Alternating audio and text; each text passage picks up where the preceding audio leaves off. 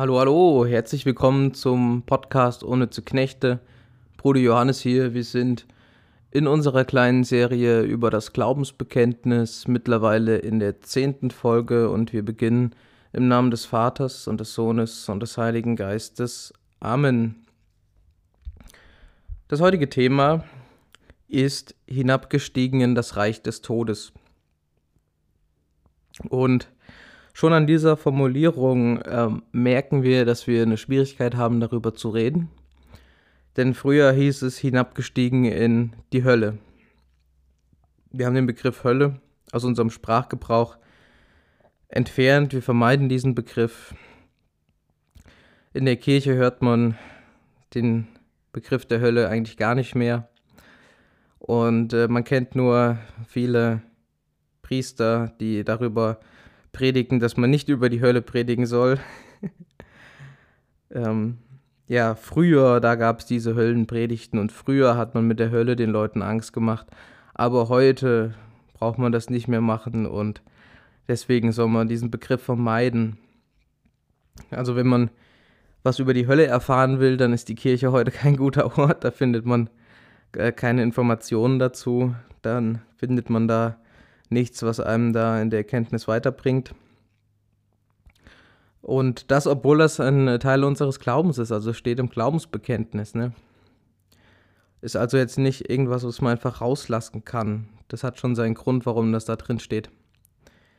Wenn man äh, ja, den Begriff Hölle hören will, wo muss man dann heute hinfahren? Ja, nach Wacken.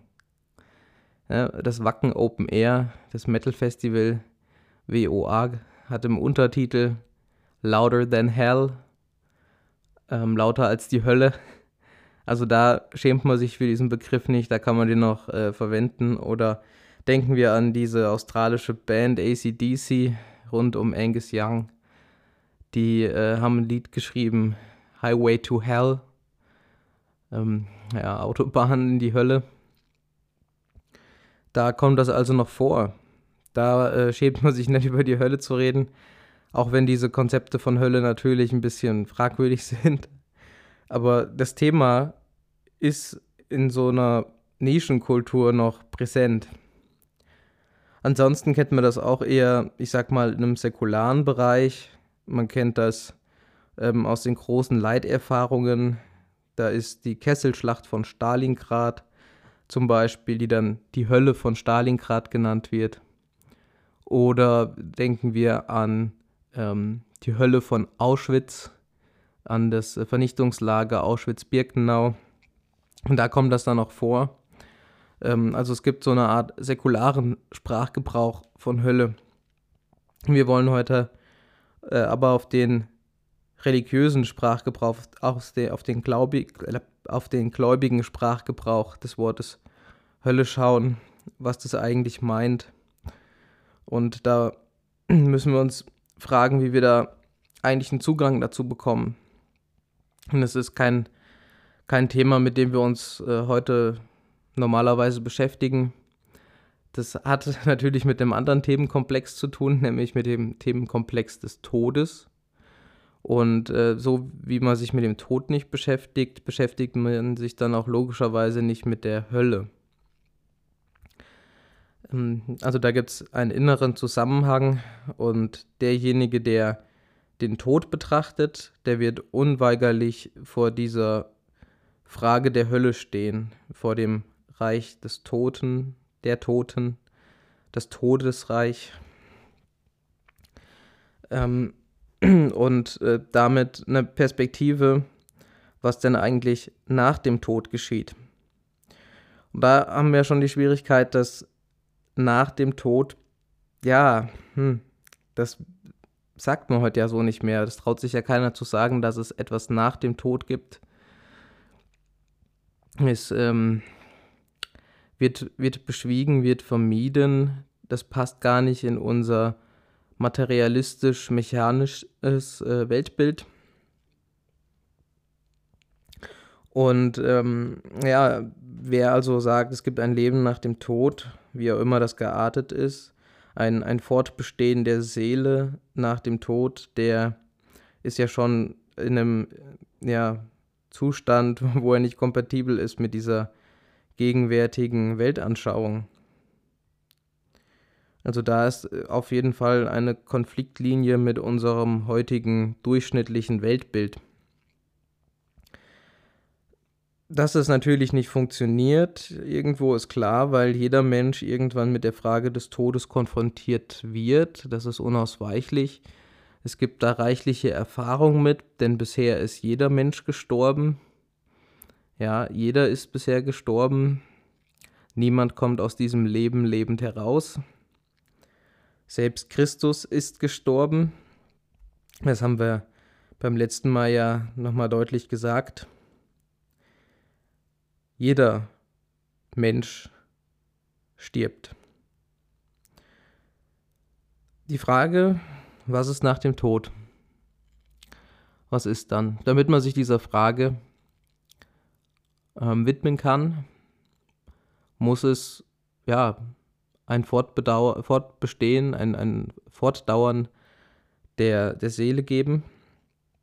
Also das, was wir geistige Person nennen, dass ein Mensch, der jetzt im Hier und Jetzt lebt, dass der etwas in sich hat, was einen, einen unvergänglichen Kern hat, etwas, das nicht vergeht, etwas, das nicht zerstört wird durch den Tod. Das heißt, es muss ähm, eine unzerstörbare Seele geben und auch diese unzerstörbare Seele widerspricht unserem aktuellen Weltbild, unserer Weltanschauung. Denn da gibt es eben nichts Ewiges, nichts Unzerstörbares. Innerhalb der Welt gibt es ja kein Ewiges. Die ganze Schöpfung ist dem Tod unterworfen. Das kann man so natürlich äh, sagen, das ist im ersten Sinne theologisch ja noch nicht mal falsch. Die ganze Schöpfung ist endlich und somit auch vergänglich und wenn eines sicher ist, dann, dass sie vergehen wird. Nun ist das Christentum da eine, eine gewisse Ausnahme, denn wir sagen ja, dass der Mensch nach dem Ebenbild Gottes erschaffen ist und dass Gott seinen Lebensatem in den Menschen eingehaucht hat. Ähm, da haben wir beim Heiligen Geist drüber geredet. Und das heißt, Gott hat etwas in den Menschen hineingelegt. Und das, was Gott in den Menschen hineingelegt hat, das ist selber nicht vergänglich. Ja, der Lebensatem Gottes ist nicht vergänglich. Und von diesem Lebensatem Gottes kommt dann die menschliche Seele, die auch unvergänglich ist. Der Mensch hat also etwas in sich, was Ewigkeitswert hat, was nicht mit dem Tod vergeht was unzerstörbar ist, was seinen Ursprung nicht in der Schöpfung hat, sondern in Gott. Und jeder Mensch hat diese Seele, also nicht erst durch die Taufe. Das wäre ja auch eine Möglichkeit, die man äh, denken könnte, aber so ist es nicht. Jeder Mensch hat eine unvergängliche Seele. Und das setzt natürlich voraus, dass man an einen Schöpfer glaubt, Wer nicht an den Schöpfer glaubt, der kann logischerweise auch nicht an eine unvergängliche Seele glauben. Das äh, würde sich ausschließen.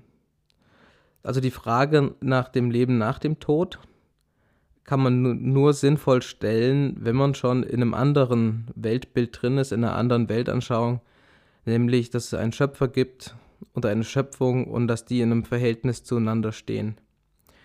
Also auch die Behauptung des Deisten, also der sagt, Gott ist ganz transzendent, erfüllt nur die Lücken unseres Wissens aus, aber hat keine Wirkung auf die Schöpfung.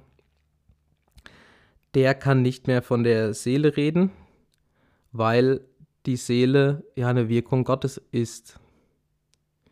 Ja, also dann, dann gäbe es vielleicht noch eine endliche, äh, vergängliche Seele. Das könnte man dann sagen, aber diese Seele würde den Tod nicht überleben. Das ist, denke ich, äh, ganz klar. Ähm, man kann das akzeptieren, ähm, aber dann muss man auch die Konsequenz tragen, dass der Mensch nämlich ein Schicksal hat, dem man nicht entrinnen kann. Aus meiner Sicht ist das ein ganz starkes Argument dagegen, ähm, an den, an den äh, ja, Deismus oder auch praktischen Atheismus zu glauben, nämlich, dass Gott keine Wirkung auf diese Welt hat. Wenn das der Fall ist, dann muss man die Konsequenz ziehen und sagen, die Schöpfung vergeht und alles, was in ihr ist, und nichts bleibt. Nichts hat dauerhaften Bestand. Der Tod vernichtet alles. Das ist jetzt natürlich nicht unsere Sicht. Unsere Sicht ist, dass Gott wirkt, dass Gott sich auch offenbart und dass der Mensch von Gott geschaffen wurde, mit dem lebensspendenden Geist Gottes äh, ausgestattet wurde und so eine, eine unsterblich, unsterbliche Seele hat. Und das Ziel dieser Seele ist es, bei Gott Wohnung zu nehmen, hineingenommen zu werden in die göttliche Gemeinschaft von Vater, Sohn und Geist. Es gibt noch andere Vorstellungen von dem Leben nach dem Tod, was das Leben eigentlich als Fluch begreift. Das ist beim Buddhismus so, ähm, beziehungsweise auch beim Hinduismus. Es gibt den Kreislauf der Geburten, das heißt, wenn ein Mensch stirbt, dann vergeht er nicht, sondern er wird neu geboren in einer anderen Form. Ähm, also das ist zwar auch eine endliche Seele, hm, keine unsterbliche Seele, ähm, aber eine, die in der Zeit fortdauert, also die immer wieder stirbt und immer wieder neu geboren wird. Und das Ziel ist es, aus diesem Rad der Geburten, den Samsara, auszusteigen also eigentlich heißt es, seine, seine Seele äh, aufzugeben und ähm, ja, einzugehen in das äh, göttliche Alleine. Ja, dabei wird natürlich die, die individuelle Einzelseele, wie wir das so sagen, ähm, vernichtet. Ja, was hat es damit auf sich, mit dieser individuellen Einzelseele? Die der Mensch, der geboren wird und der stirbt, der hat eine Geschichte, der hat, hat eine Biografie, er hat ein Leben, was eine Bedeutung in Zeit und Raum hat, wo er auf andere Menschen trifft, mit denen er gemeinsam eine Geschichte erlebt, durchlebt, erfährt. Und ähm, das alles, was sich innerhalb dieser Geschichte abspielt, das wird nicht vernichtet, wenn wir auf die ähm, ja, Einzelseele schauen und wie das mit dem Tod zusammenhängt. Der, der Tod vernichtet alles, was am Menschen endlich ist und vergänglich, aber die Geschichte selber ist nicht vergänglich, weil sie zur Seele gehört, weil der Mensch mit seiner ja, Geschichte bewahrt wird. Das ist auch eine notwendige Voraussetzung, wenn wir über Hölle, über Gericht oder über den Himmel nachdenken. Wenn nämlich unsere Geschichte mit uns sterben würde im Tod, dann wäre so was wie ein Gericht ja sinnlos. Dann äh, hätten diese Sachen ja gar keine Existenz mehr. Und man kann nur richten, was Existenz hat. Man kann nur eine Geschichte äh, beurteilen, die noch in irgendeiner Form vorhanden ist und in dem Sinne wird es im Tod nicht vernichtet. Ja, ich glaube, das ist so die Voraussetzung, um äh, von der Hölle zu reden. Ähm, ja, heute wird oft gesagt, das macht die Kirche eben nur, um den Menschen Angst einzujagen, um sie in die Kirche zu kriegen. Man, man macht den Menschen Angst. Ähm, solche Aussagen sind merkwürdig, weil das würde ja bedeuten, dass so etwas wie der Tod ähm, ja gar keine Bedeutung hat, dass der Tod bedeutungslos ist, dass man diese Angst nicht haben braucht, also diesem, dieser Angst davor zu sterben und sein, sein Dasein zu verlieren, seine Existenz zu verlieren. Aber derjenige, der, der halt nicht glaubt, dass es eine, eine Geschichte gibt, die die überlebt, dass es eine Seele gibt, die den Tod überlebt, für den ähm, ist ja die Angst eigentlich erst recht da, weil alles, was er tut, alles, was er hat, alles, was sein, sein Leben ausmacht, ja im Tod vernichtet wird. Also eigentlich ähm, ist diese Vorstellung dass die Seele nicht überlebt, dass es, keine Geschichte nach dem Tod gibt. Ähm, diese Vorstellung ist eigentlich sehr beängstigend und sie müsste uns in die Verzweiflung stürzen, weil das macht das Leben eben zu einer Situation, die immer in der Sackgasse endet, die immer in der Vernichtung endet. Ja, und es, und es entwertet alle Handlungen, die der Mensch tut. Der Mensch mag ein freies Wesen sein, ja. Kann ein freies Wesen sein, damit eine hohe Würde haben, aber diese Würde ist immer noch zu gering, weil egal wie er seine Freiheit gebraucht, sie hat keinen bleibenden Wert. Das muss, muss einem, denke ich, klar sein, wenn man ähm, auf den Tod zugeht und wenn man über das Leben nach dem Tod reden will, äh, wenn man darüber nachdenken will. Es ist schlicht und ergreifend sinnlos, ja, zu behaupten, der Mensch ist frei, aber er wird mit dem Tod vernichtet. Da gibt es da gibt's einen, einen, einen Widerspruch. Der Mensch ist da nicht wirklich frei.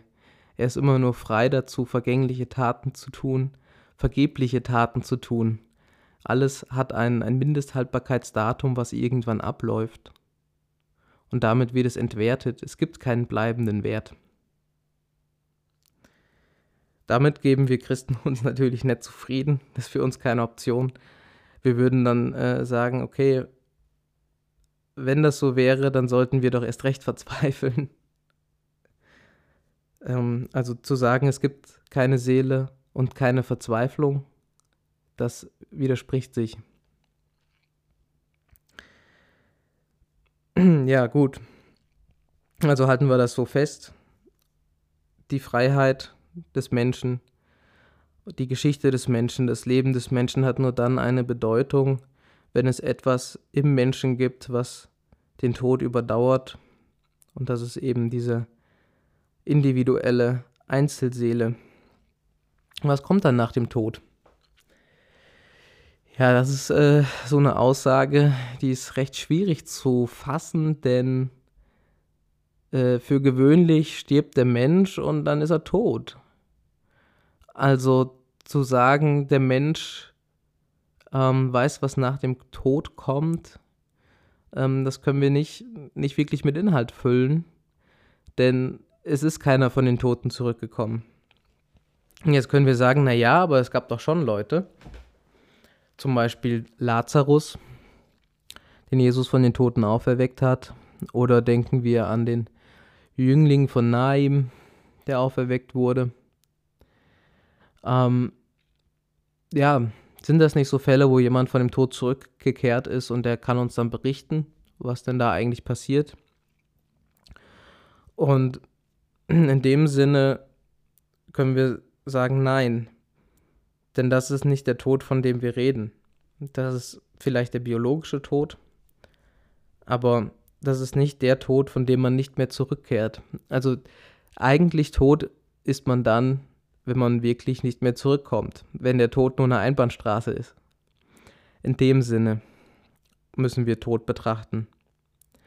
Und da gibt es halt keinen, der zurückkehrt, weil das widerspricht sonst der, der Definition des Todes sozusagen. Und deswegen sind auch alle Nahtoderfahrungen kritisch zu sehen. Sie sagen vielleicht etwas, was nach dem Tod passiert, zumindest in Teilen, aber in dem Moment ähm, ist es noch nicht der Tod, von dem wir jetzt reden wollen. Es ist nicht der Tod, wo man wirklich endgültig tot ist, wo man nicht mehr zurückkehren kann, wo es keinen Rückweg mehr gibt. Also deswegen mögen Nahtoderfahrungen äh, genauso gültig sein wie äh, das, was Lazarus äh, erlebt hat. Aber das trifft noch nicht das, worum es eigentlich geht. Das ist noch nicht ausgesprochen. Ähm, wir haben keinen Zugang zu dem, was wir mit dem Leben nach dem Tod meinen. Und es kann uns nur offenbart werden. Und das ist, äh, denke ich, ein ganz wesentlicher Punkt dabei. Man kann auf manche Sachen schließen. Ähm, die Vorstellung des Gerichtes ist da eine, eine ja, Schlussfolgerung. Das kommt deswegen nicht nur im Christentum vor, in Form von Offenbarung, sondern es kommt vor als ähm, Frage der Gerechtigkeit. Und das ist auch eine, eine interessante Sache. Ähm, die Frage ist, ob der Mensch Rechenschaft ablegen muss für seine Handlungen, ja oder nein.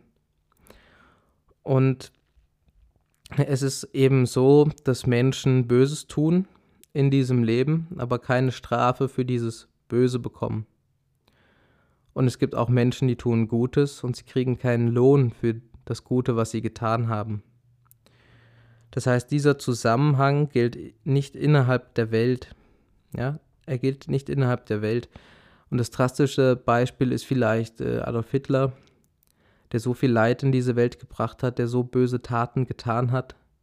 Er wurde während seinem Leben nicht zur Rechenschaft gezogen dafür. Er wurde nicht bestraft. Und man kann auch Sachen da auch gar nicht so bestrafen. Also das Strafmaß, was der Mensch bekommen könnte, ist viel zu gering.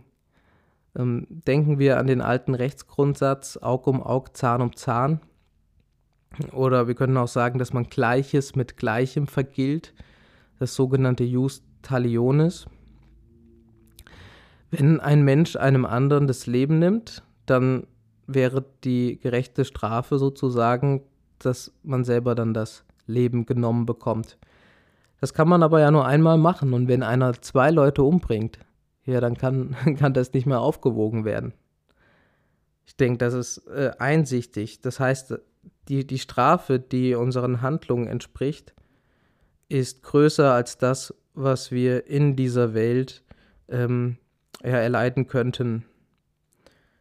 Das gilt zumindest gerade für solche Strafen, wie die Todesstrafe.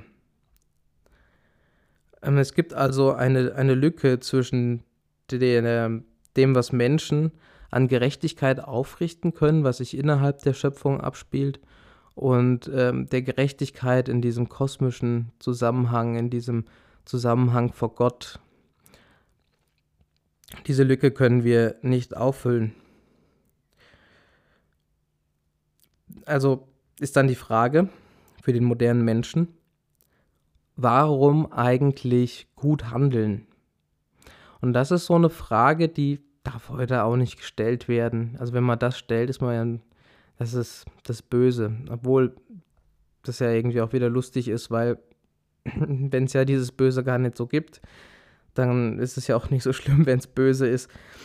Ähm, anyway, also die Frage ist, warum sich an Gesetze halten, warum gerecht sein, warum das Gute tun, wenn es diesen Zusammenhang zwischen Lohn und Strafe hinsichtlich des Guten und Bösen nicht gibt. Also der Mensch wird in dieser Welt von den Konsequenzen seines Handelns äh, abgetrennt im Hinblick auf eben das Gute, auf das Moralische. Und aus dieser Situation kommt man eigentlich nicht heraus. Man macht das dann im Sinne der Aufklärung, weil man sagt, ja, dass der Mensch selber einen Benefit davon hat, selber einen, einen Vorteil davon hat, gut zu sein. Ja, das Problem an dieser Ansicht ist, dass es halt nicht stimmt. ähm, es sind ja die Ausbeuter, die gewinnen in dieser Welt. Und das ist etwas, das uns aus der menschlichen Erfahrung her immer wieder begegnet. Das Beispiel Hitler habe ich schon genannt. Und so gibt es ganz viele Beispiele aus der Geschichte, ähm, wo die Ausbeuter eben gewonnen haben und zwar, ähm, weil sie was davon hatten. Ja, also nicht, nicht weil, weil ähm, sie was davon hätten, sich an die Regeln zu halten, sondern die haben diese Regelverstöße, diese Ungerechtigkeiten begangen, eben weil sie einen Vorteil daraus gezogen haben und nicht zur Rechenschaft gezogen werden konnten. Ja, auf der, auf der anderen Seite hat Jesus das auch offenbart, wenn er über den Teufel redet. Ähm, das erkennen wir bei der dritten Versuchung in der Wüste, wo es um darum geht, dass der Teufel alle Reiche dieser Welt Jesus zu Füßen legt, um zu herrschen. Und das ist äh, eben eine Versuchung, weil die Art und Weise, wie der Teufel regiert, ist eben, dass er sich nicht an, an das Gute hält. Ja, es geht um die, die, die Ausbeutung schlechthin, um die ja, autoritäre, totalitäre ähm, Herrschaft, die, die nicht aus der Gerechtigkeit hervorgeht, sondern aus einem äh, absolut gesetzten Willen, und zwar in dem Fall aus dem bösen Willen. In so einer Welt kann Gerechtigkeit niemals hergestellt werden, Gerechtigkeit niemals vollendet werden. Und ich wüsste nicht, wie diese Gerechtigkeit durchgesetzt werden kann, wenn Gott nicht existiert, wenn keine Form von Gericht existiert, die diese Gerechtigkeit herstellt. Also das ist eigentlich unmöglich.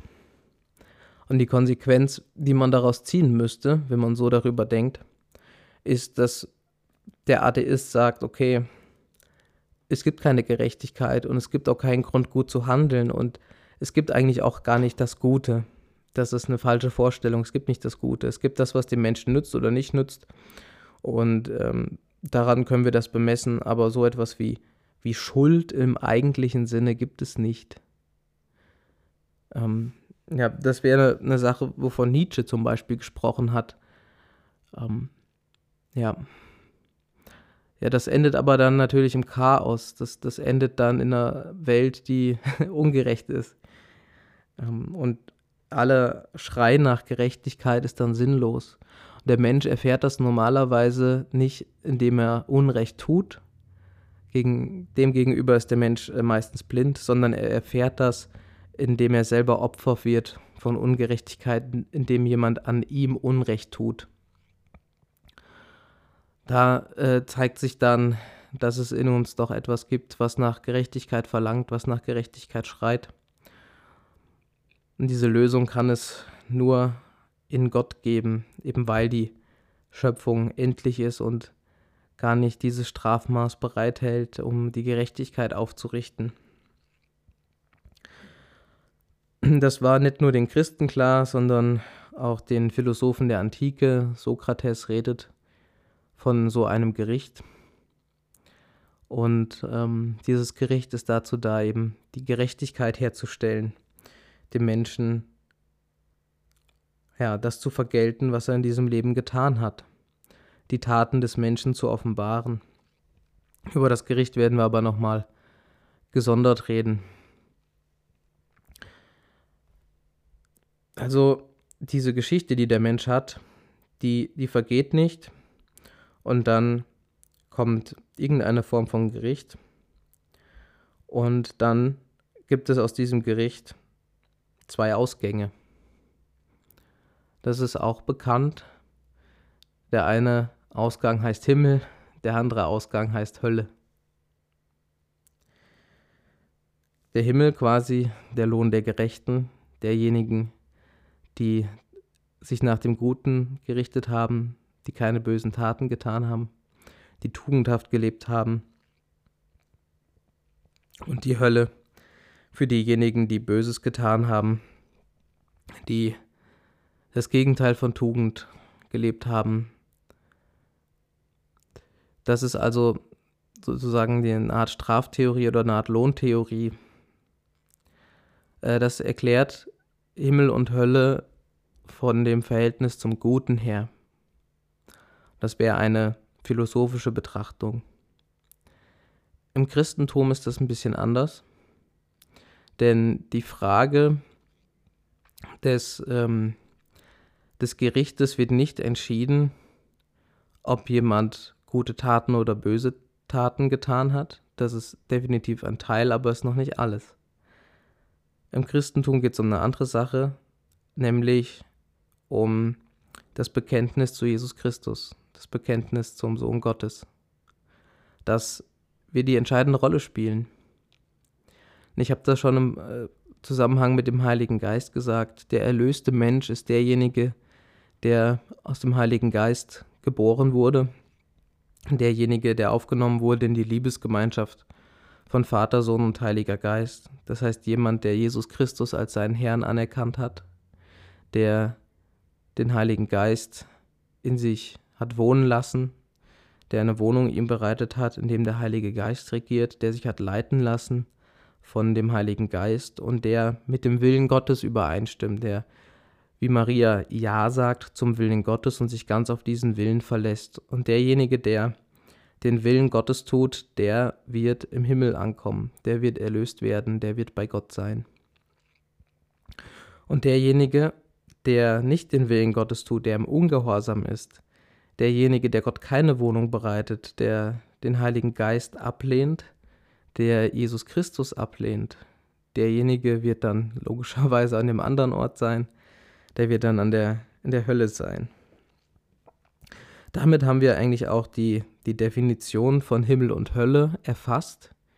Himmel bedeutet, in der Liebesgemeinschaft des dreifaltigen Gottes zu sein. Und die Hölle ist die Trennung von dieser Liebesgemeinschaft. Das heißt, der Himmel ist die vollkommene Gottesnähe und die Hölle ist die vollkommene Gottesferne. Ja, dabei gibt es einige Missverständnisse. Also es gibt dieses Missverständnis, dass die Ursache der Hölle zum Beispiel in Gott liegt. Also dass der ähm, Gott richtet und dass er dann den Menschen straft. Und diese Strafe würde dann in der Hölle bestehen mit dem Höllenfeuer und den ewigen Qualen. Ähm, das ist aber eine Theorie, die ist leider falsch. die ist für äh, aus philosophischen Gründen sozusagen entstanden. Ne? Also weil wir diese Gerechtigkeit brauchen für die Vollendung der Welt, zur Vollkommenheit der Welt. Deswegen straft Gott.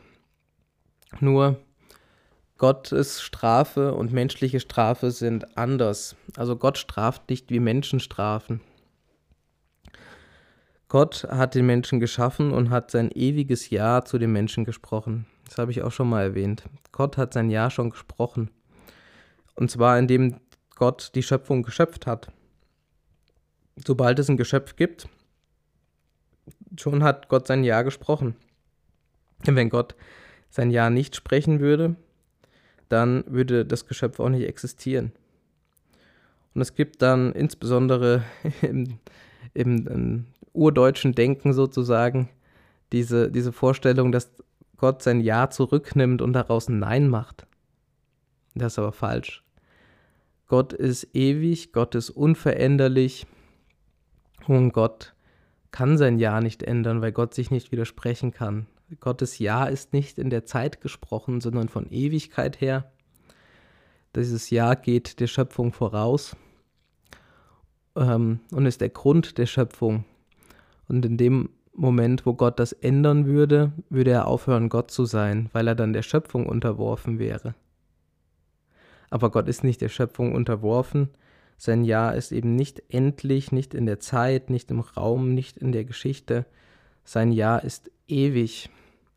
Also ist es nicht Gott, der den Menschen in die Hölle wirft. Es ist auch nicht in dem Sinne Gott, der, der in, in den Himmel führt. Ähm, das das wäre auch die falsche Ableitung. Sondern ähm, wie Gott in den Himmel führt, ist nochmal eine andere Sache. Das hat dann wieder was mit der Menschwerdung zu tun. Ähm, ja, der, der Grund liegt also nicht in Gott für den Ausgang des Gerichtes in diesem Sinne, sondern liegt am Menschen. Also ist nicht Gott, der den Menschen verdammt, sondern es ist der Mensch selber, der sich verdammt. Also die, die Taten, die der Mensch tut, für die ist er verantwortlich, nicht Gott. Und er wird den Lohn seiner Taten erhalten. Also, ähm, das ist eine Konsequenz, die zu den Taten gehört. Sie gehört zu den Taten. Es ist kein, kein zweiter Akt, keine zweite Tat, die Gott dann tut, sondern es ist eine, eine, ähm, ja, eine Wirklichkeit, die zum Inneren der, der Bosheit gehört und, und zur Gutheit. Ein, eine innere Konsequenz, die aus dem Guten oder Bösen hervorgeht, je nachdem, wie wir uns entscheiden und was wir tun. Also in, in diesem Sinne sind wir die Urheber der Hölle. Hat Gott die Hölle erschaffen? Nein, nicht in diesem Sinne. Der Mensch hat die Hölle erschaffen, weil er von Gottes Willen abgefallen ist. Also das Böse hat seine Wurzel nicht in Gott, das Böse hat seine Wurzel im Menschen. Und das ist ganz wichtig, wenn wir, wenn wir von der Hölle reden, wenn wir über die Hölle nachdenken. Es ist der Ort des Menschen, es ist ein Ort, den der Mensch geschaffen hat. Die Hölle ist kein Ort, den Gott geschaffen hat in diesem Sinne. In einem anderen Sinne hat Gott es natürlich geschaffen, weil er hat alles geschaffen, er ist der Schöpfer von allen Dingen, auch der Teufel ist ein Geschöpf Gottes.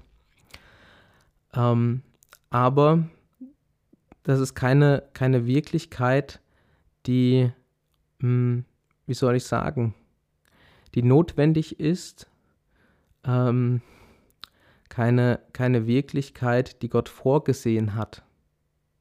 Es war nicht in seinem Plan, ein, dass es eine Hölle gibt.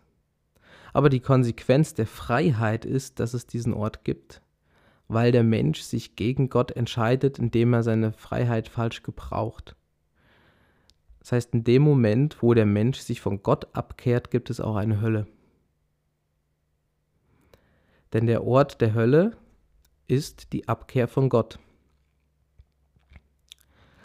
Ähm, der der ähm, amerikanische Philosoph Peter Kreeft, das ist ein katholischer Philosoph, der hat es mal sehr schön gesagt, die Hölle hat keinen Eingang, der bewacht ist. Es ist ein offenes Tor. Jeder kann aus der Hölle raus, wenn er will, und jeder kann in die Hölle rein, wenn er will. Ähm, und er sagt da so schön, das Lied, was man beim Einzug in die Hölle singt, ist I Did It My Way. Ja, Frank Sinatra, I Did It My Way. Ähm, ich muss gerade dran denken, dass das bei der, beim Zapfenstreich für Gerhard Ströder gesungen wurde. Ähm, anyway, warum I Did It My Way? Ja, mein Wille geschehe.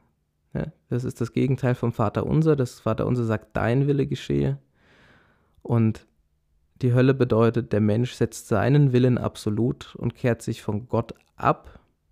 Und er wird dann den Lohn seiner Freiheit erhalten, nämlich dass sein Wille durchgesetzt wird. Das heißt, keiner ist unfreiwillig in der Hölle. Das ist auch ganz wichtig.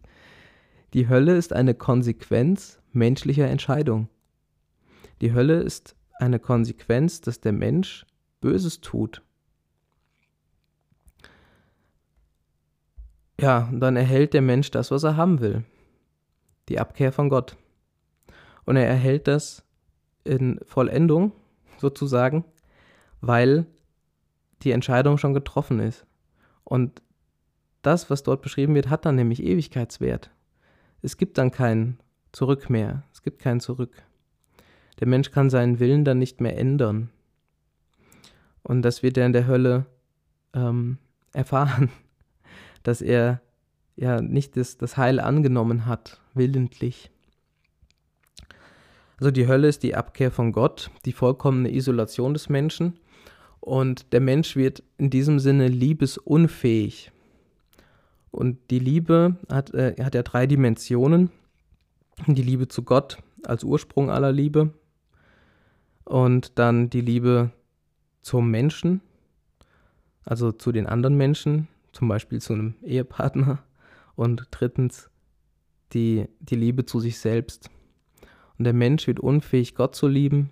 Der Mensch wird unfähig, seinen Nächsten zu lieben. Und er wird unfähig, sich selbst zu lieben. Und in diesem Sinne regiert deswegen in der Hölle der, der Hass. Die Trennung von der Liebe bedeutet nämlich, dass man sein Leben als allerhöchstes Gut einschätzt, nicht äh, einen, eine, einen Schritt macht, um geringer zu werden, nicht bereit ist, ein Opfer zu bringen, nicht bereit ist, sich hinzugeben, nicht den anderen in den Vordergrund zu stellen. Deswegen wird der Mensch unfähig zur Liebe in der Hölle. Er ähm, hat gar keinen Sinn mehr, gar keinen Blick mehr für jemand anderen als ihn selbst. Und das meint jetzt nicht irgendwie Selbstliebe, das wäre eine Form von, von Egoismus, ähm, sondern also sich selbst, sich selbst als liebenswert betrachten, als jemand, ähm, der geliebt ist. Und der Mensch in der Hölle, der empfängt keine Liebe und noch nicht mal von sich selbst.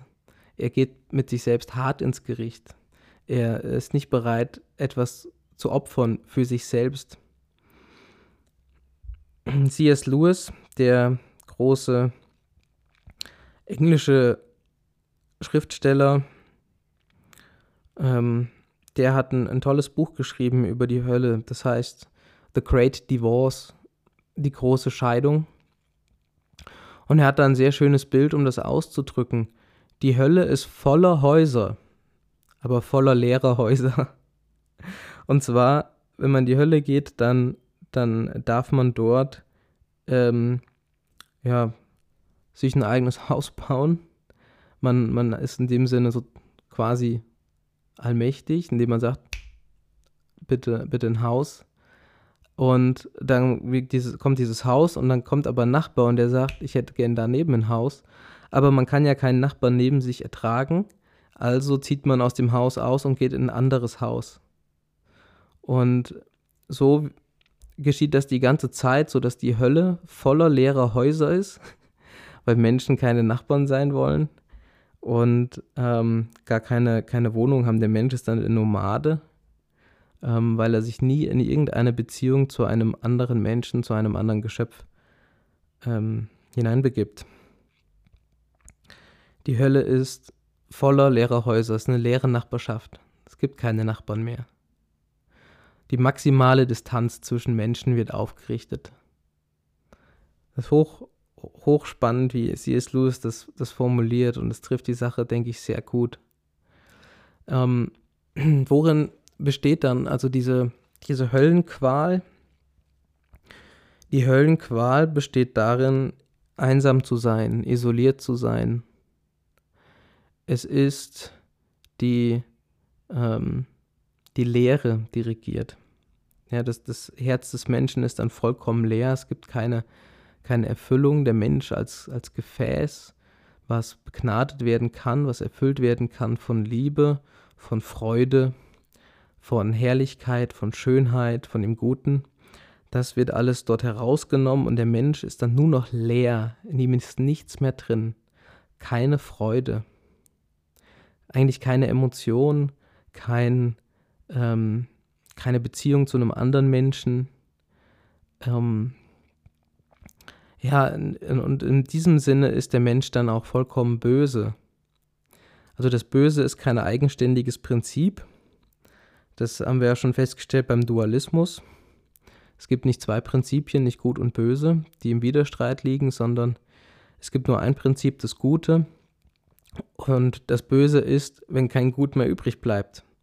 Also ein Mangel an Gutem, so nennt man das. Eine Privatio Boni, ein, ein Raub an Gutem. Also man kann sich das vielleicht wirklich mit so einem Gefäß vorstellen, mit so einem Wasserglas. Ähm, das Glas ist gut, also gut im, in einem ethischen Sinne, jetzt als Bild gesprochen. Ähm, und und das, das Wasser füllt dieses Gefäß an. Und wenn das Gefäß voll ist mit Wasser, ist es voll von der Gnade, voll von Gutem. Wenn man aber dieses Wasser rausnimmt aus dem Glas, dann fehlt das Gute. Und in dem Sinne ist das Böse. In dem Sinne ist, ist der Mensch leer. Er ist vollkommen unempfänglich für irgendeine Form von, von Gnade, von Gutem, von Herrlichkeit, von Schönheit, ja, von Liebe. Die Qual besteht in der Leere und zwar in Form von unendlichem Durst, weil der Mensch sich ja eigentlich schon danach sehnt, ähm, vereinigt zu sein, in Gemeinschaft zu leben, geliebt zu werden, weil er ein, eine Sehnsucht hat nach dem Guten, nach dem Schönen, auch nach dem Wahren. Der Mensch hat diese Sehnsucht in sich, aber diese Sehnsucht wird halt nicht erfüllt, sie ist unendlich. Sie ist unendlich unerfüllt.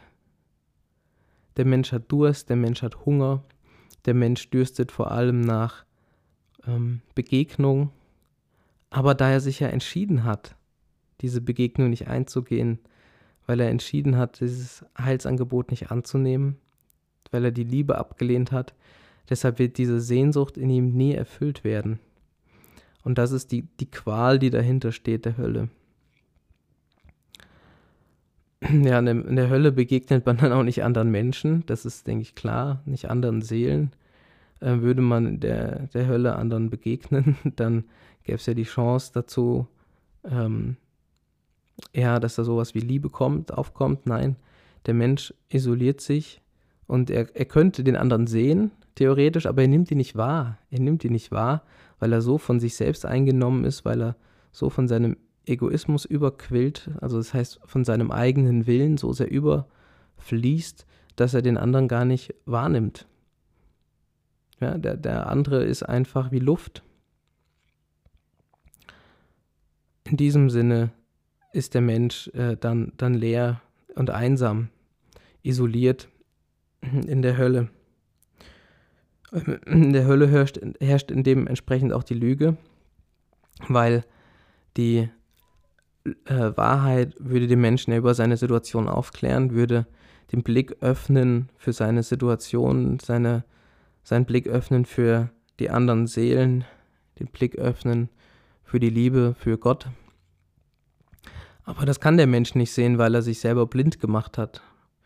Also das ist die Blindheit, die aus dem Stolz hervorgeht, die Blindheit aus dieser Abhängigkeit von seinem eigenen Willen.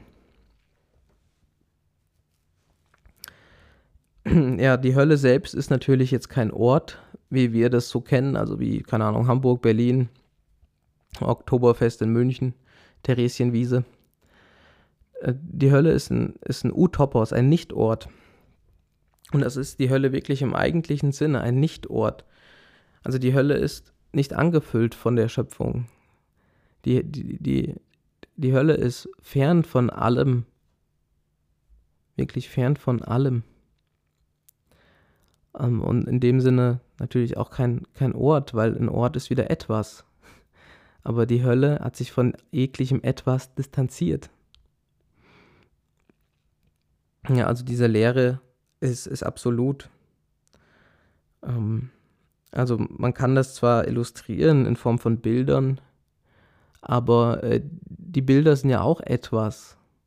Ne? Ähm, sie sind also nur, nur schwache Beschreibungen davon, was das eigentlich meint. Wir haben uns da jetzt schon, schon ein bisschen äh, genähert.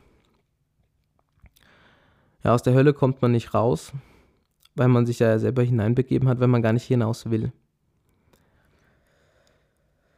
So. Haben wir damit jetzt alles abgefrühstückt? Nee, noch nicht. Ähm, man kann eigentlich nicht von der Hölle reden, ohne auch vom Fegefeuer zu reden. Das Fegefeuer wird oft mit der Hölle verwechselt. Und ähm, wir beten ja für die armen Seelen im Fegefeuer. Ähm, ja, obwohl das Fegefeuer selbst ja schon eine, eine gute Nachricht ist, denn jeder, der ins Fegefeuer kommt, landet auch im Himmel. Ähm, der lateinische Begriff für Fegefeuer ist Purgatorium, Reinigungsort. Man könnte auch sagen, so eine Art Waschküche. Wer von, vom Feld draußen kommt, der ist dreckig geworden und derjenige, der in die Waschküche geht, der zieht dort seine dreckigen Sachen aus, der wäscht sich und dann wird er rein und so ist die, ja, Wirklichkeit des Fegefeuers. Die, das Fegefeuer reinigt den Menschen von allem, was nicht vor Gott bestehen kann. Wenn irgendwas im Willen des Menschen ist, was nicht mit Gott kompatibel ist, was in der Liebesgemeinschaft von Vater, Sohn und Geist keinen Platz hat, das wird dann abgelehnt, abgelegt und ausgebrannt. Da wird der Bau geprüft vorher im Gericht und die Konsequenz ist dann, dass das, was für verurteilenswert erachtet wurde, dass das verschwinden muss. Der Mensch muss diese Bereitschaft haben, dieses auf sich zu nehmen, dieses Leiden des Reinigens. Reinigen ist keine Sache, die leicht vonstatten geht. Ähm, jede ja, jede Heilung des Menschen ist mit Schmerzen verbunden. Eine Wunde, die voll Dreck ist und gereinigt wird, die hat äh, große Schmerzen ähm, für den Menschen. Und äh, in diesem Sinne ist das Fegefeuer ein Reinigungsschmerz. Ja, das ist ein Reinigungsschmerz. Äh, man muss also Fegefeuer und Hölle sehr genau voneinander trennen. Nun ist es wieder schwierig zeitlich zu denken, weil wenn wir von Gericht, von Fegefeuer, von Himmel und Hölle reden, ähm, einer, dann ist das in einer zeitlichen Abfolge. Also wir haben ein Nacheinander. Und ähm, nach dem Tod können wir nicht mehr von diesem zeitlichen Nacheinander reden. Ähm, das, das geht so nicht. Ähm, ja, es gibt dann unterschiedliche Möglichkeiten, wie wir dann versuchen, dieses Nacheinander aufzulösen. Man könnte jetzt zum Beispiel sagen, okay, das Gericht, um das es geht, das ist halt noch Teil dieser geschöpflichen Wirklichkeit, also des zeitlichen und räumlichen und das Fegefeuer entsprechend auch zeitlich und begrenzt. Das Fegefeuer ist ja auch begrenzt. Also ist das ein, eigentlich ein guter Hinweis darauf, dass es eher in der Zeit ist und dass äh, nach, nach diesem zeitlichen Abschnitt es dann zu diesem endgültigen erst kommt. Also zur Hölle oder zum Himmel. Da kann man äh, nochmal äh, drüber nachdenken. Das sind aber alles eher ähm, Spekulationen, sage ich mal. Da haben wir kein absolutes Wissen drüber. Wir können da ein bisschen mit, mit Schlussfolgerungen arbeiten. Äh, aber es bleibt immer im vorläufigen Denken. Das sind jetzt keine, keine offenbarten Wahrheiten dann in einem strikten Sinn. Also die Frage nach dem Nacheinander, nach dem Zeitlichen und so weiter.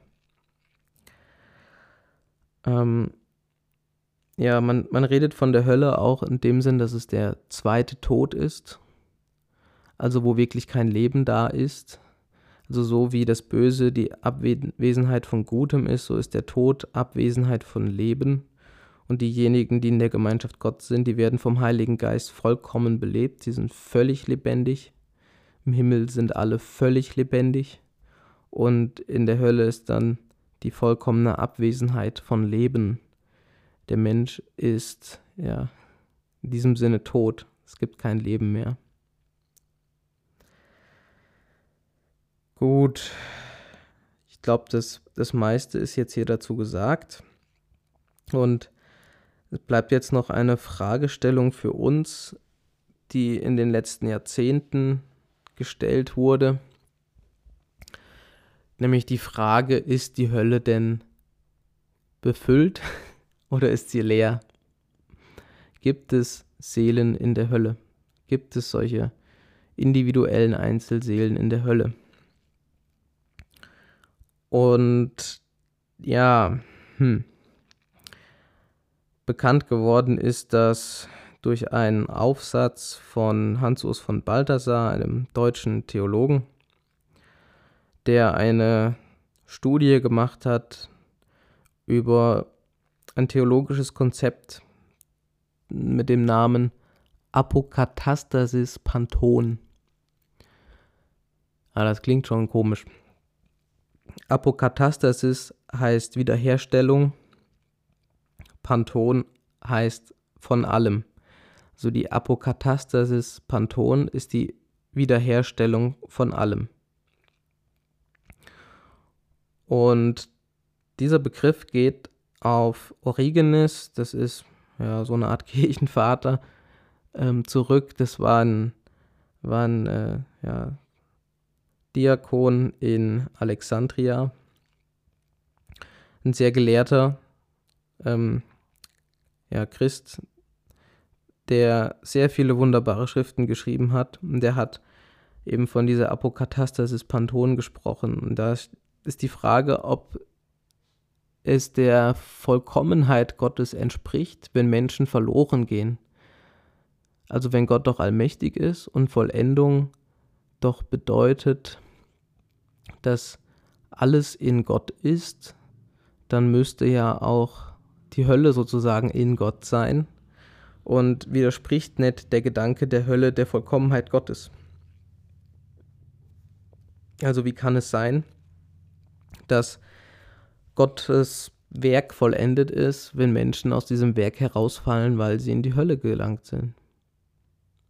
Das ist die Frage, denke ich, die, die Origenes stellt und es gibt ein paar Kirchenväter, die in, in dieser Reihe auch sich Gedanken gemacht haben, Gregor von Nazians zum Beispiel.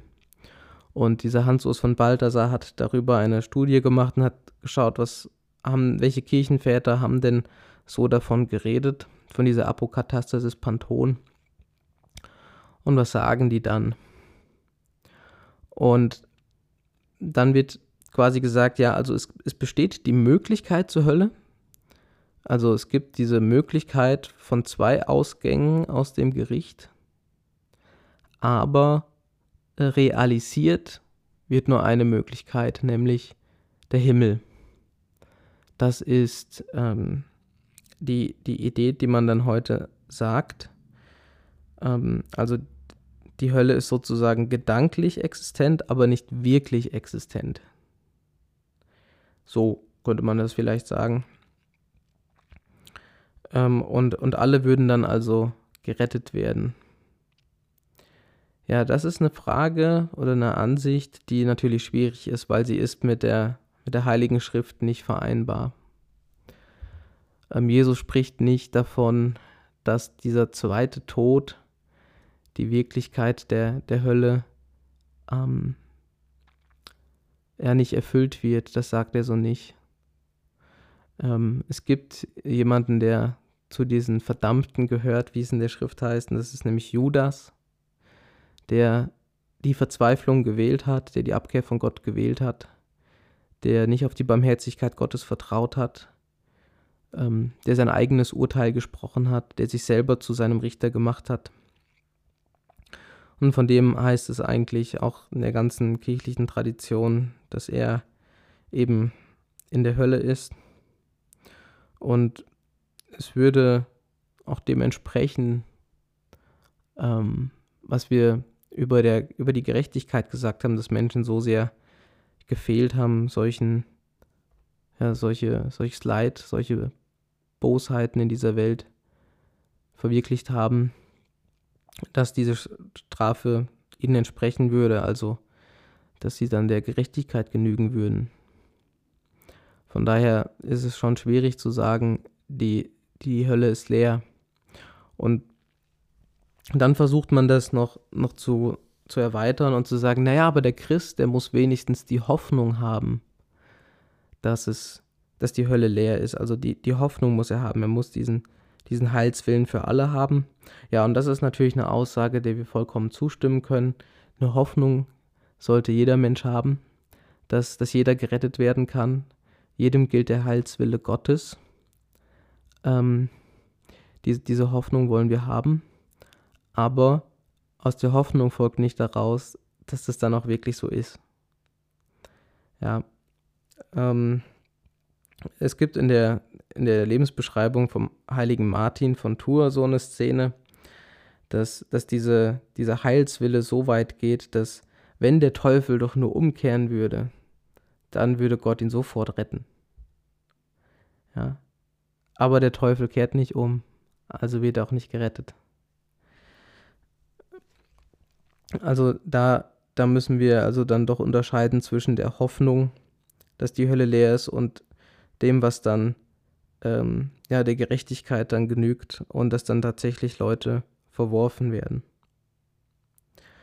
Ja, es gibt auch noch andere Lösungen für diese Frage nach der Allaussöhnung, wie das auch heißt, diese Apokatastasis Panton, dass es im Endzustand eine leere Hölle gibt, weil ähm, also dass die Hölle de facto nicht existiert, weil die Seelen vernichtet werden. Also es wäre so, als, als hätten diese Seelen niemals existiert. Also die Zerstörung der Seele. Ähm, das kann natürlich dann kein Mensch machen, dann müsste Gott wiederum handeln, aber dann müsste Gott sich widersprechen mit seinem ewigen Ja. Und das können wir eigentlich so nicht annehmen, diese Zerstörungstheorie der Seele.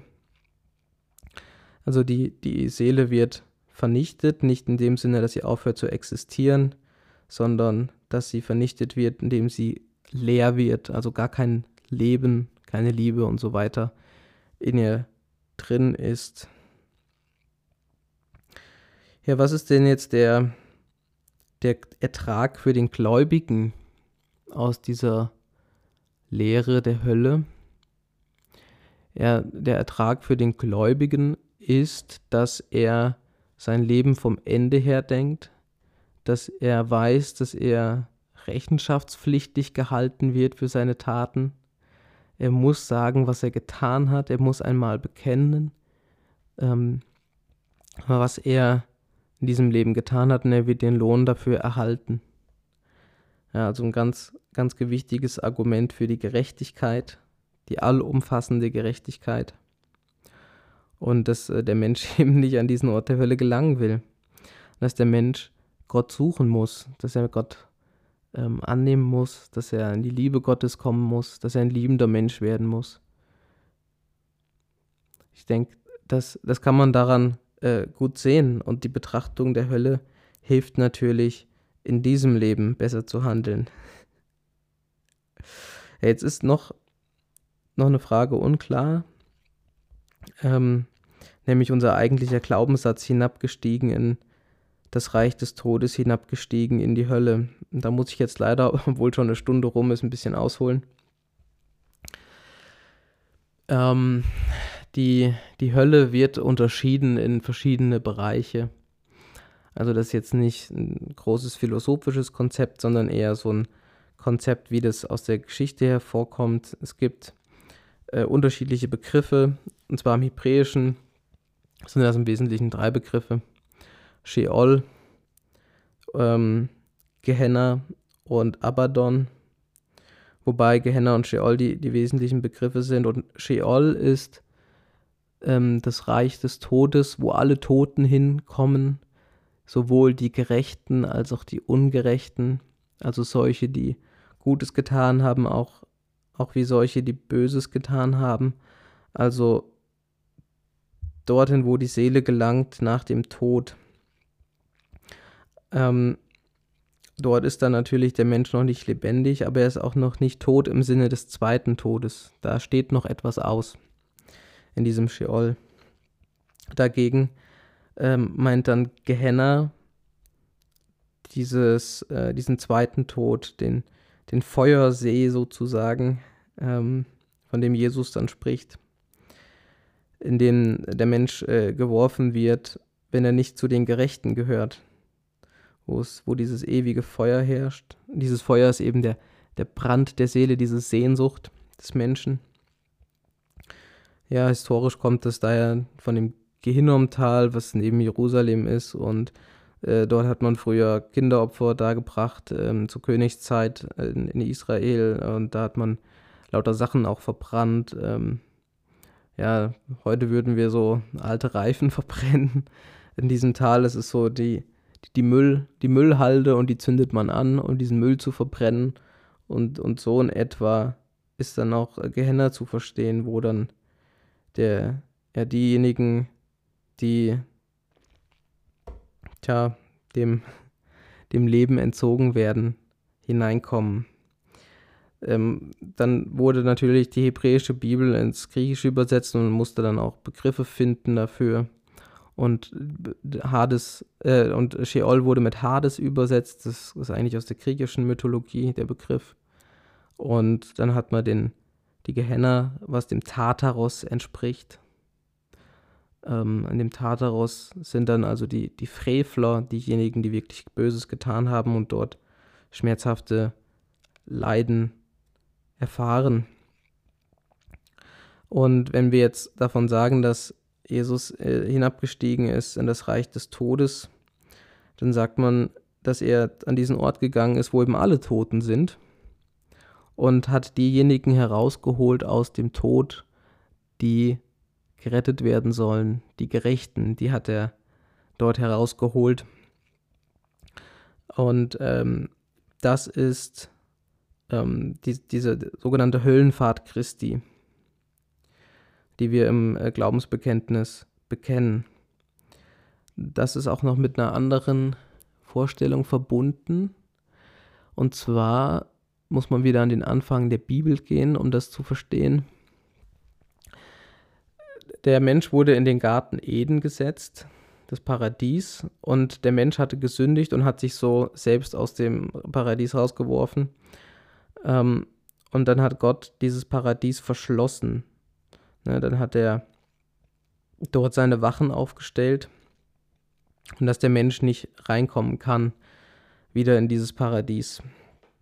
Dass der Mensch nicht in den Himmel kommen kann. Also zwischen, zwischen dem Paradies und dem Menschen ist, ist eine Barriere, eine Schranke und der Mensch kann da nicht hinein. Es gibt diesen, diesen Übergang, den kann er nicht machen. Als Jesus getauft wurde, da heißt es, der Himmel öffnete sich.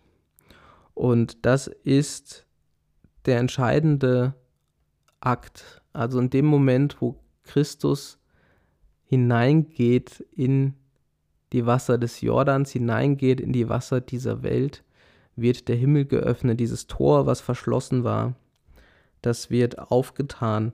Äh, es gibt dieses schöne Lied, lobt Gott die Christen allzu, allzugleich. In einer Strophe heißt es dann, ähm, der Cherub steht nicht mehr dafür, Gott sei Lob, Ehr und Preis. Und das bezieht sich eben genau auf das, dass der Himmel aufgeschlossen wurde, er ist zugänglich. Und wir sehen das dann auch beim Martyrium des heiligen Stephanus, dem Diakon, der den Himmel offen sah. Das heißt, er hat, hat gesehen, dass ihm das Paradies, das Himmelreich offen steht, dass er da eingehen kann. Und das äh, ist geschehen durch das Leben Jesu. Also der, der Türöffner für den Himmel ist das Leben Jesu. Die, die Höllenfahrt Jesu, die beginnt also nicht mit dem Tod Jesu. Das reicht nicht. Die, die Höllenfahrt Jesu beginnt mit der Menschwerdung. Und, und das wird uns offenbart eben an der Taufe Jesu. Ähm, das muss ich vielleicht nochmal kurz erklären. Die ähm, Taufe Jesu ist für uns heute ja auch so ein Problem. Ähm, Taufe kennen wir als Sakrament bei uns und die Taufe ist zur Vergebung der Sünden. Warum sollte Jesus sich also taufen lassen, der doch ohne Sünde war? Das ergibt doch gar keinen Sinn. Und die Antwort ist, dass nicht Jesus die Vergebung braucht, sondern die Schöpfung braucht die Vergebung. Also bei der Taufe Jesu ist nicht so, dass, dass die Wasser die Sünden ab, abwaschen, die Jesus getan hat, weil er hat keine Sünde getan, sondern es ist umgekehrt. Jesus steigt in das Wasser hinab und er heiligt das Wasser. Das heißt, Jesus heiligt die Schöpfung. Es ist eben genau umgekehrt, was in der Taufe Jesu passiert. Und da zeigt sich schon dieser, dieser Beginn des Abstieges in die Hölle, der ähm, zeigt sich da schon an, weil Jesus ist hinabgestiegen von den Himmeln in diese Welt. Er ist in diese Schöpfung hineingekommen, um sie von innen zu heiligen. Und in dem Sinne heißt es auch, um die Gerechtigkeit zu erfüllen, um der Gerechtigkeit willen. Denn indem er hinabsteigt in die Schöpfung, richtet er die Gerechtigkeit wieder auf. Ja, also da, da ist das schon ähm, angedeutet, dass, dass Jesus der, der Richter sein wird, der die Gerechtigkeit herstellt. Und er stellt die Gerechtigkeit her durch die Menschwerdung und dann vollendet mit dem Tod am Kreuz. Und diese, dieses Hinabsteigen in die Schöpfung ist mit der Taufe Jesu noch nicht vollendet, sondern diese äh, dieses Hinabsteigen ist erst vollendet, wenn er in das Reich des Todes geht, um die Gerechten zu befreien.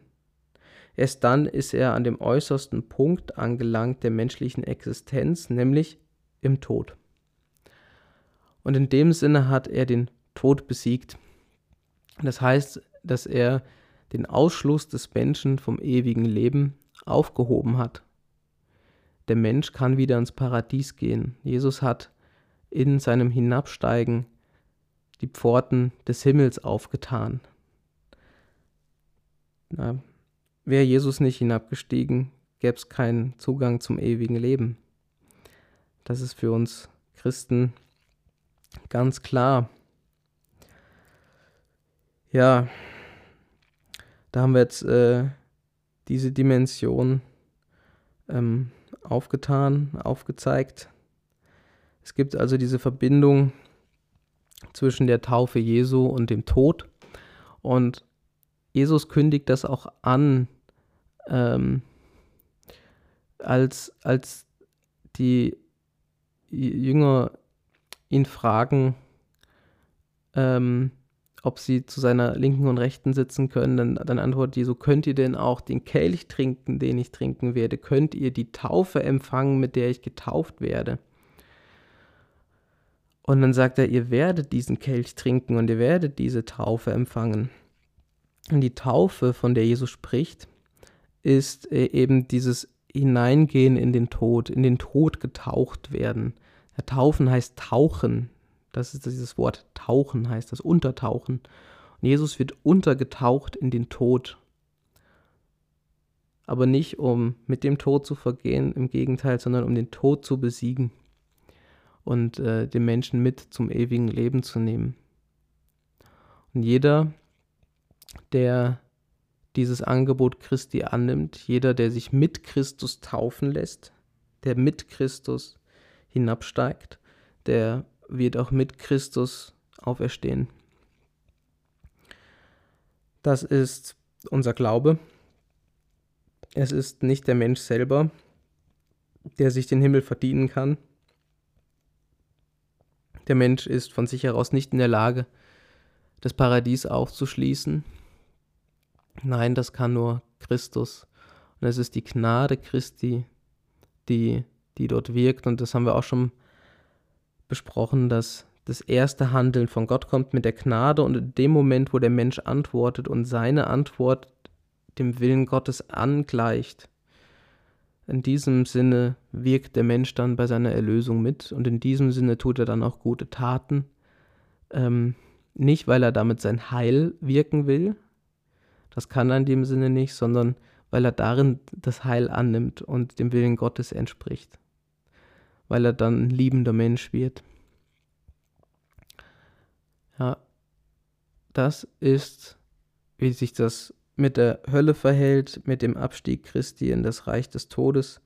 Und das ist die größte Nachricht des Christentums. Deshalb ist es Evangelium, die frohe Botschaft. Der Tod hat nicht das letzte Wort. Und wer fest auf Christus vertraut, wer sein Leben in die Hände Christi legt, wer sich bereitet zur Wohnung des Heiligen Geistes, wer sich umgestalten lässt durch den Heiligen Geist, Wer eins wird in der Liebe von Vater, Sohn und Heiliger Geist, der wird gerettet werden, der wird erlöst sein und in der Liebesgemeinschaft Gottes ewig leben. So haben wir jetzt beschrieben, was die Hölle ist. Wir haben damit indirekt auch beschrieben, was der Himmel ist.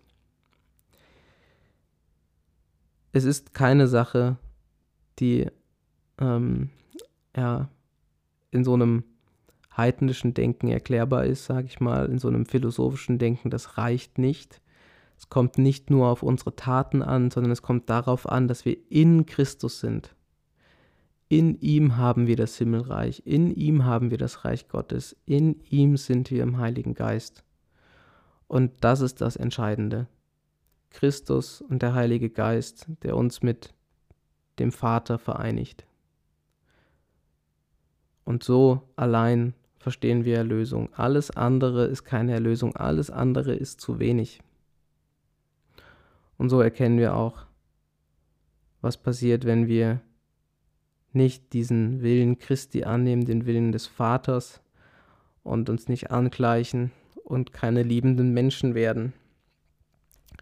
Also werden wir liebende Menschen, denken wir öfters mal an die vier letzten Dinge an das Gericht, an das Fegefeuer, an die Hölle und auch an den Himmel, das ewige Leben, um hier und jetzt die richtigen Entscheidungen zu treffen, um hier und jetzt liebende Menschen zu werden, um hier und jetzt uns umgestalten zu lassen durch die Liebe Gottes, den Heiligen Geist.